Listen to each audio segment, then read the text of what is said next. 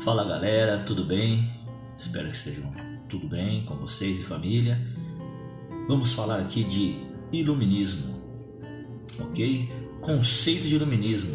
Iluminismo, um movimento intelectual do século XVIII, né, onde os filósofos, ali principalmente da França, da Inglaterra, né, de toda a Europa, eles caracterizavam pela centralidade da ciência e da racionalidade crítica ou seja, eles eram a favor né, do desenvolvimento da ciência, do estudo e da racionalidade, ou seja, o homem como centro da sua transformação, né, da mudança através do pensamento, do estudo e da ciência.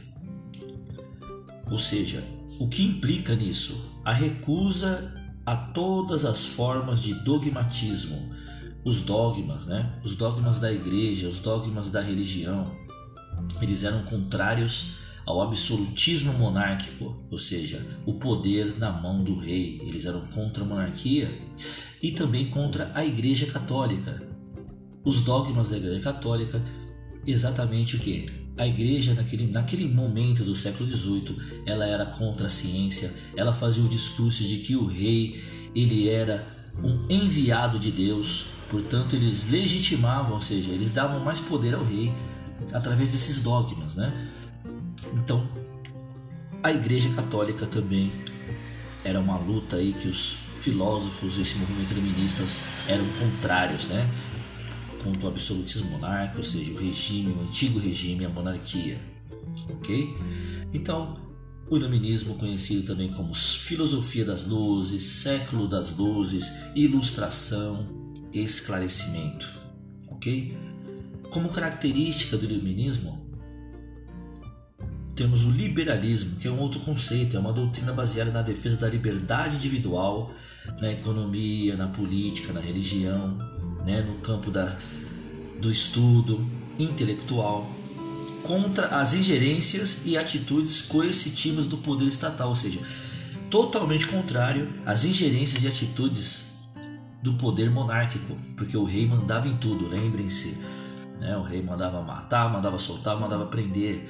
Então, iluministas pensavam exatamente que ter esse o liberalismo, principalmente no sentido econômico, de eles poderem ser livres no seu meios de comércio, né?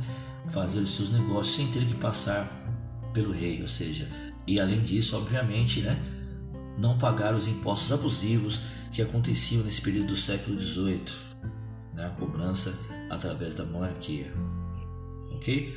Então, né, eles pensavam aí o liberalismo como uma doutrina também econômica na defesa dos mercados competitivos, em obediência ao princípio de que a lei da oferta e da procura é a única que deve influir na produção, no consumo, no consumo e no mecanismo de preços. O que é a lei da oferta e da procura?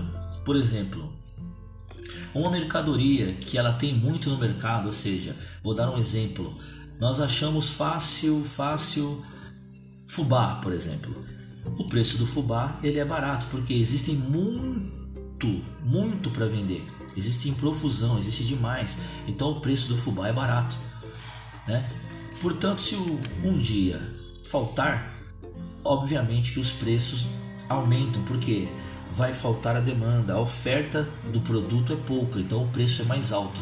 Quando existe muito, qualquer produto no mercado, né, o preço é mais barato. Então eles eram contra esse, esse livre comércio, sem ingerência do Estado, podendo negociar os seus preços, os seus valores entre né, quem oferta e quem procura, ou seja, o consumidor procura comprar e o vendedor faz a sua oferta.